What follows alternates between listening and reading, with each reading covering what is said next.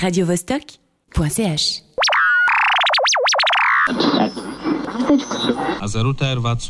y otros en Mi Mejor Amigo, este domingo solo por Univisión.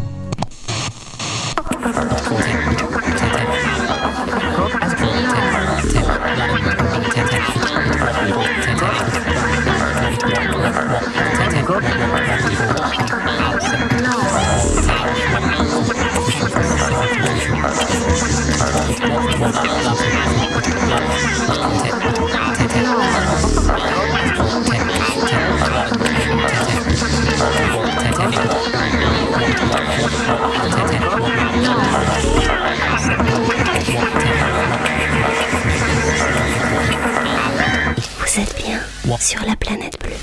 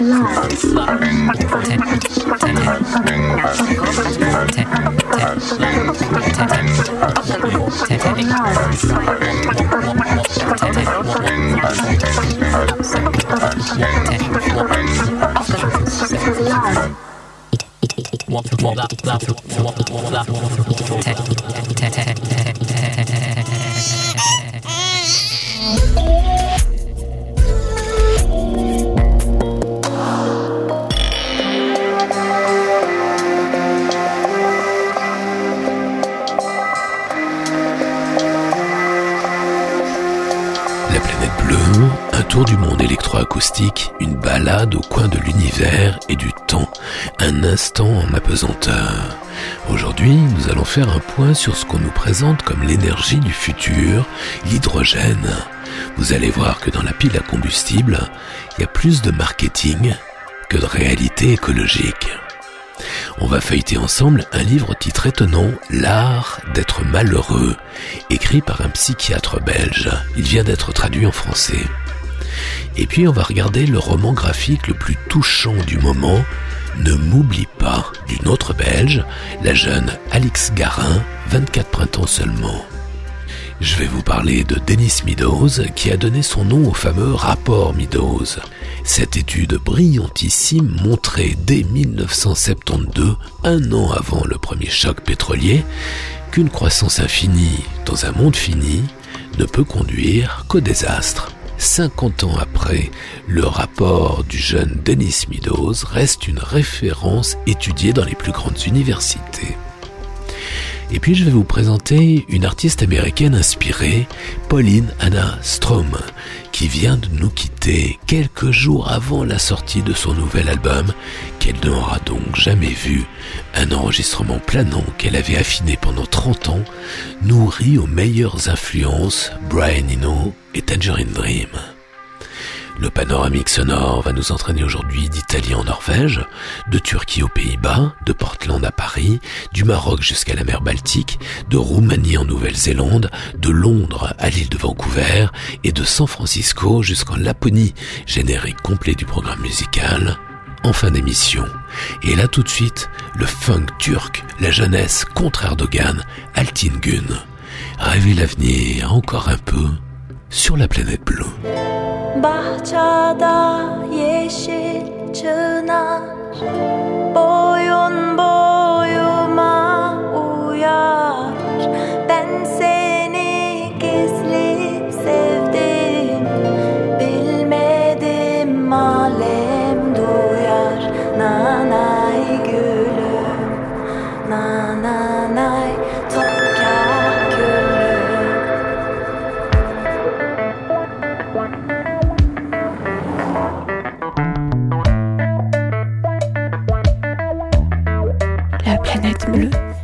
Yves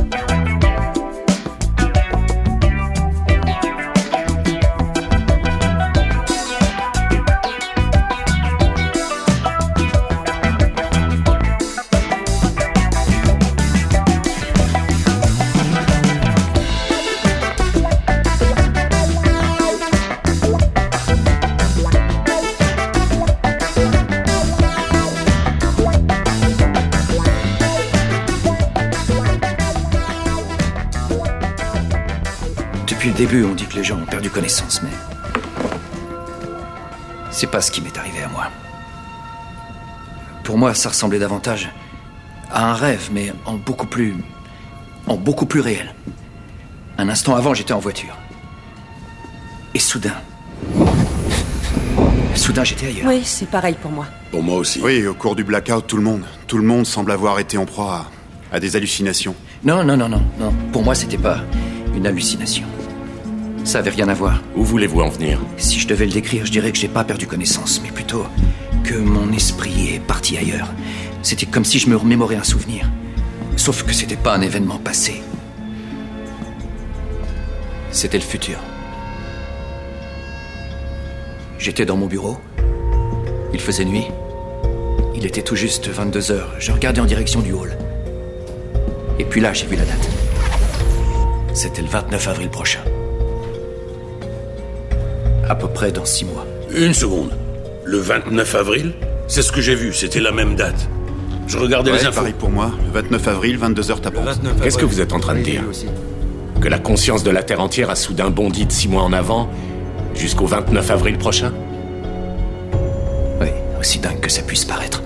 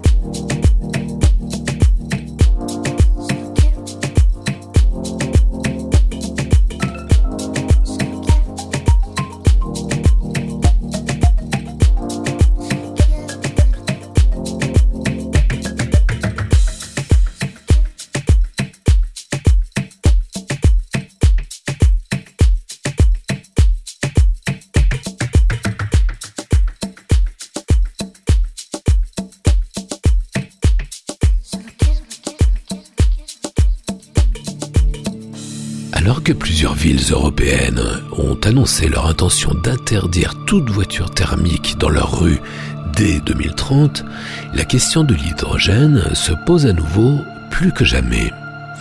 Mais l'hydrogène, c'est un peu l'arlésienne. Ça fait des années, des décennies, qu'on nous annonce l'arrivée de cette nouvelle technologie, la pile à combustible, qui n'a pas besoin d'être rechargée puisqu'elle génère sa propre électricité en ne rejetant que de l'eau. Un fantasme écolo digne de la fusion nucléaire qui produirait l'électricité sans déchets nucléaires, on en parle depuis 80 ans, mais on ne voit toujours rien venir. Pour la pile à combustible, certes, c'est un peu différent, puisqu'une flotte de taxis à hydrogène roule à Paris depuis septembre 2015 et ne cesse de s'étoffer. Une centaine de véhicules aujourd'hui, bientôt 600. En outre, quelques rares modèles de voitures à hydrogène sont commercialisés, très chers, et si vous êtes un particulier, où faire le plein d'hydrogène il faut bien avouer, l'hydrogène que les publicistes nous présentent comme la technologie du futur, décarbonée, zéro émission, pour l'instant, l'hydrogène euh, collectionne surtout les handicaps. L'hydrogène est dangereux à manipuler, c'est un peu explosif, pas sûr que l'accès au parking souterrain soit autorisé, mais surtout, 96% de l'hydrogène actuellement produit sur Terre est issu de la transformation d'énergie carbonée, notamment du méthane, très polluant, très sale.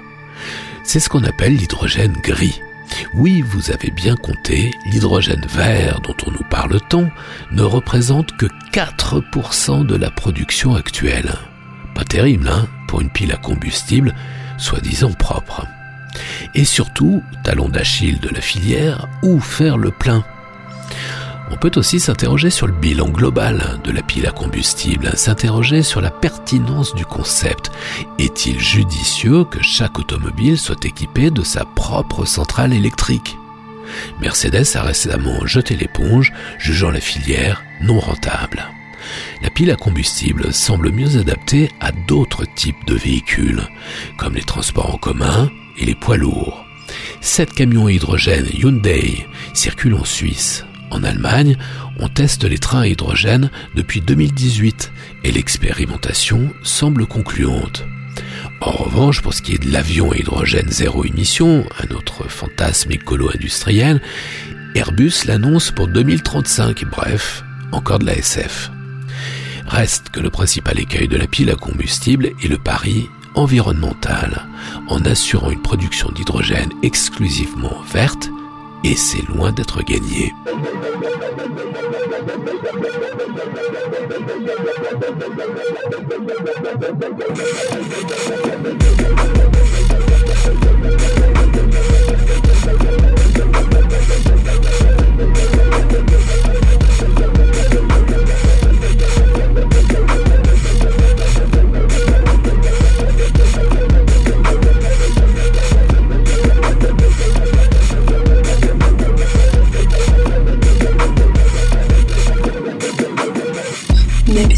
That was famous.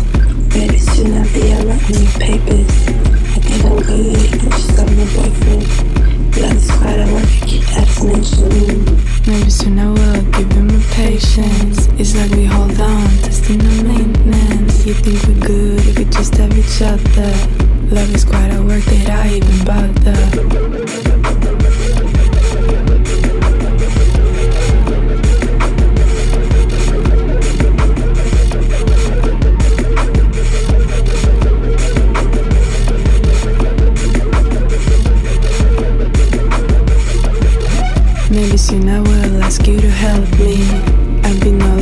your game lately. You think I'm good if I just am your boyfriend. Love is quite a word I already mentioned. Maybe soon I can borrow your mind. When my big dreams been lost for some time. And I'll need some compensation for this. And I keep wondering if I'm getting restless. I'm not giving up on loving you. Love is always down, I'm down with you. I see everything from the outside. When did this start?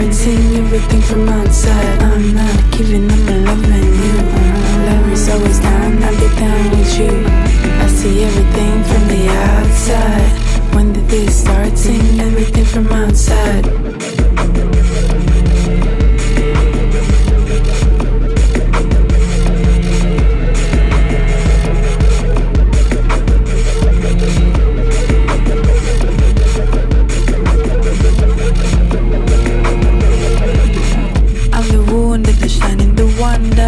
Do you love her? And if you do, do you let her in? In all this pain, I'm still a die-hard believer. I realize, but somehow I see her. It's like she does all these incredible things.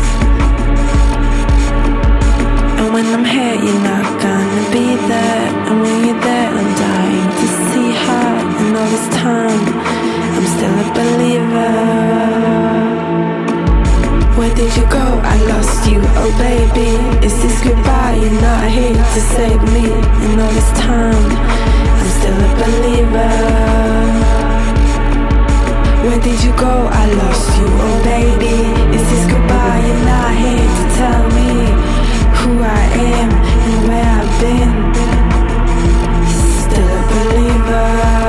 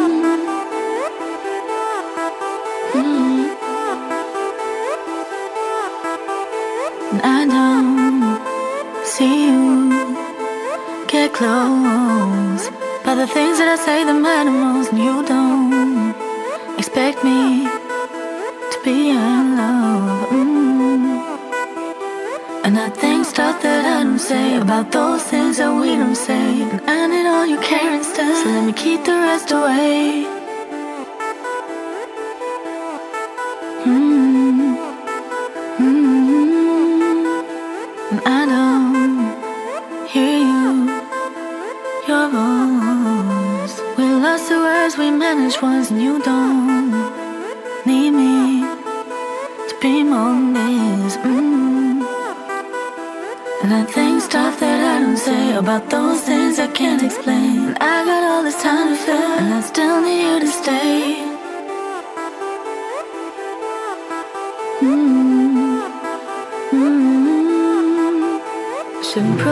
to you.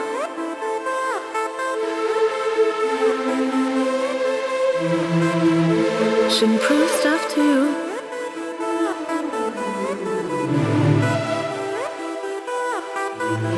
Don't wanna prove stuff to you.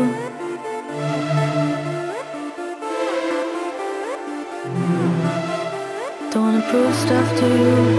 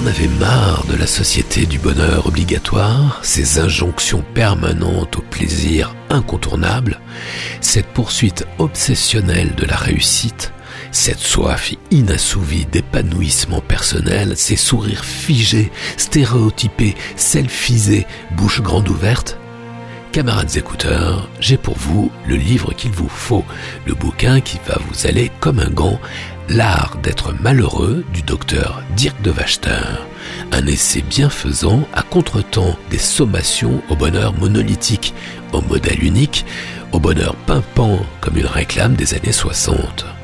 Le psychiatre belge plaide pour le relief. Selon lui, le bonheur permanent, tel un orgasme sans fin, est non seulement impossible, mais il serait triste et ennuyeux. En fait, nous l'avons tous déjà vérifié. Imaginez un peu, si c'était le printemps toute l'année, comme on s'ennuierait. Le bonheur a besoin de malheur, il a besoin de relief, d'alternance, de grumeaux, de rythme, d'accident, de désordre, d'aspérité pour exister. En acceptant le malheur, nous gagnons en humanité. En sortant de notre petit cercle autocentré, prendre soin des autres nous apporte de la satisfaction et nous permet d'approfondir nos relations. Les écolos dépressifs n'échappent pas à la règle, vous l'avez peut-être vérifié par vous-même. Croiser sa conscience peut être effrayant. Reste que le livre du professeur de Wachter enfonce pas mal de portes ouvertes, ce qui ne l'a pas empêché de faire un tabac en Belgique et aux Pays-Bas. Il vient d'être traduit en français. L'art d'être malheureux, Dirk de Wachter chez La Martinière.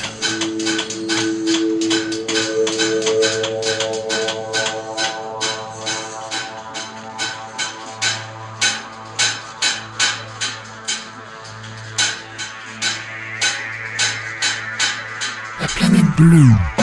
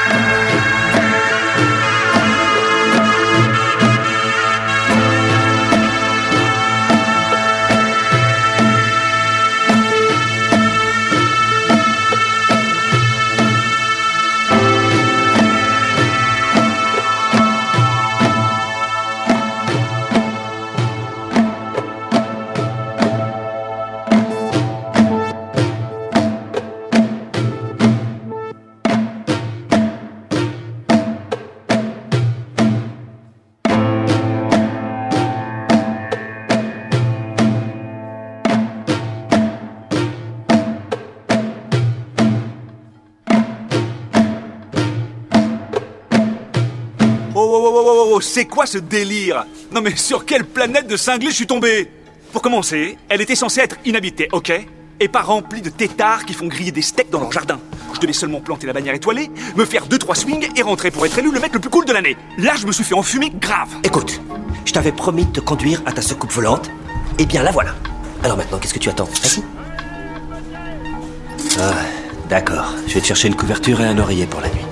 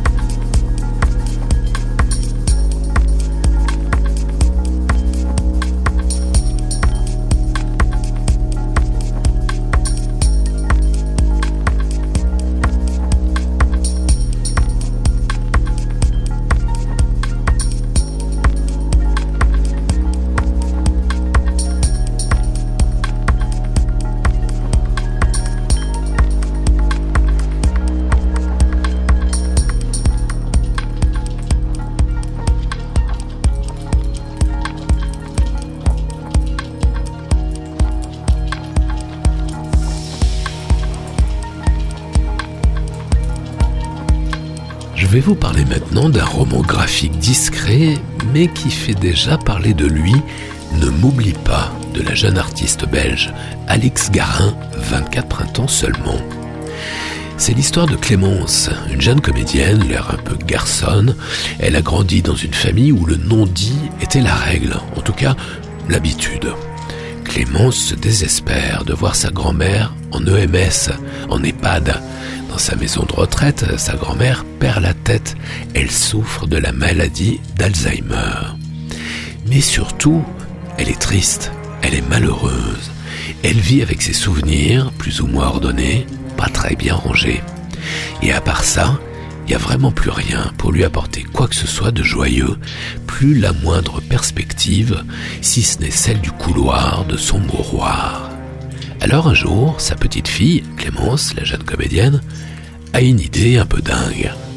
Elle enlève sa grand-mère et toutes les deux partent à l'aventure dans la petite voiture de Clémence, à la recherche de l'hypothétique maison d'enfance de la grand-mère.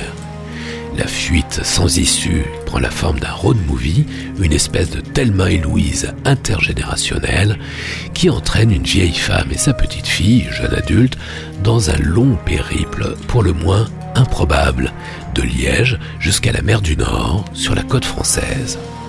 Mais en creux, derrière le cas spécifique d'Alzheimer, c'est toute notre gestion de nos vieux qui apparaît. Autrefois, dans de nombreux villages africains, les vieux occupaient le centre du village. Ils étaient ceux que l'on consulte pour régler les problèmes. Ils étaient le centre de gravité du village. On dit que ce serait encore le cas aujourd'hui, et dans les pays arabes, et en Russie. Chez nous, c'est évidemment le contraire. Les vieux, les parque hors champ, dans des camps invisibles, des mouroirs honteux, dans des conditions souvent innommables, parfois violentes, indignes, parfois enfermés à clé dans leur chambre, parfois attachés à leur lit, enterrés vivants entre quatre murs, qui ne réfléchissent rien d'autre que leur désespoir. C'est aussi ça que raconte ce beau roman graphique. À noter le travail remarquable sur les couleurs, fourni par Alix Garin, qui fait tout toute seule, scénario, dessin et couleurs. Ne m'oublie pas, 220 pages, Alix Garin, au Lombard.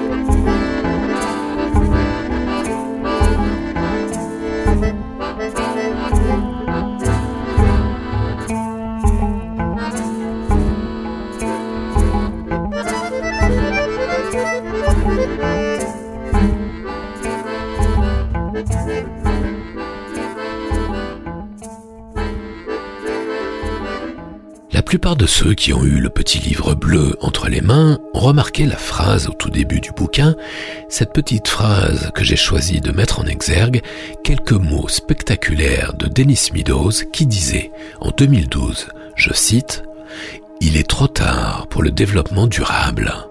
C'était probablement possible dans les années 70, mais plus aujourd'hui. Alors certains ont demandé mais qui est ce Denis Meadows qui se permet de tels jugements définitifs à l'emporte-pièce? Alors pour ceux qui l'ignorent encore, rappelons qui est Denis Meadows. C'est sûrement l'un des hommes sur Terre qui a le mieux compris l'écologie. En 1972, le jeune Denis, sa femme Donella et deux autres étudiants chercheurs du MIT moyenne d'âge du quatuor 26 ans, signe le fameux rapport Meadows, commandé par le Club de Rome. Le titre complet de cette étude est Les limites à la croissance dans un monde fini. C'est le résultat de leurs recherches scientifiques qui modélisent les impacts de la croissance démographique sur les ressources de la planète. Il est publié sous la forme d'un petit livre, 125 pages, qui décrit sur un ton neutre les conséquences destructrices des activités humaines sur notre planète. C'est le fameux rapport Meadows. Le bouquin fait un carton auprès du public. Il est traduit en 30 langues. 10 millions d'exemplaires sont vendus tout autour du monde. Mais il fait un bide historique auprès des décideurs qui disent formidable, mais qui continuent à gaspiller, à polluer, à céder au lobby, à courir après la croissance et le profit. Ils font mine d'écouter, mais ils n'entendent rien. C'est pourtant un travail remarquable qui fait la synthèse de toutes les études, de toutes les données connues sur la production, la consommation, l'état des ressources naturelles, l'évolution démographique et la pollution. Les quatre étudiants-chercheurs ont bossé comme des dingues, n'ont pas compté leurs heures. Pour gagner du temps, ils avaient apporté leur sac de couchage pour dormir sur place, au labo. Quand leur ordinateur énorme et poussif, on est au tout début des années 70, crache ses conclusions, ils sont effrayés par les résultats. La société industrielle court à sa perte, elle va s'effondrer. Alors, ils vérifient tout reprennent tous les calculs, mais arrivent au même résultat, une croissance infinie dans un monde fini ne peut conduire que dans le mur. À la publication de leur rapport, ils sont invités dans le monde entier, ils donnent des conférences sur la planète entière, mais rien ne change. 50 ans plus tard, les limites à la croissance restent une étude prospective exemplaire qui a annoncé l'effondrement social et écologique que nous connaissons avec force détail et sans se tromper, une espèce de contre-exemple dans l'histoire de la prospective.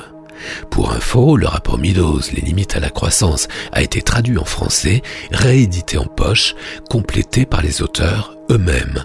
Devenu un classique de la littérature économique, il est prescrit par les enseignants de toutes les grandes écoles et universités, et ses projections se vérifient toujours. Les limites à la croissance dans un monde fini Denis Meadows, Donella Meadows et Jorgen Randers, collection L'Écopoche, chez Rue de l'Échiquier. Radio-Vostok.ch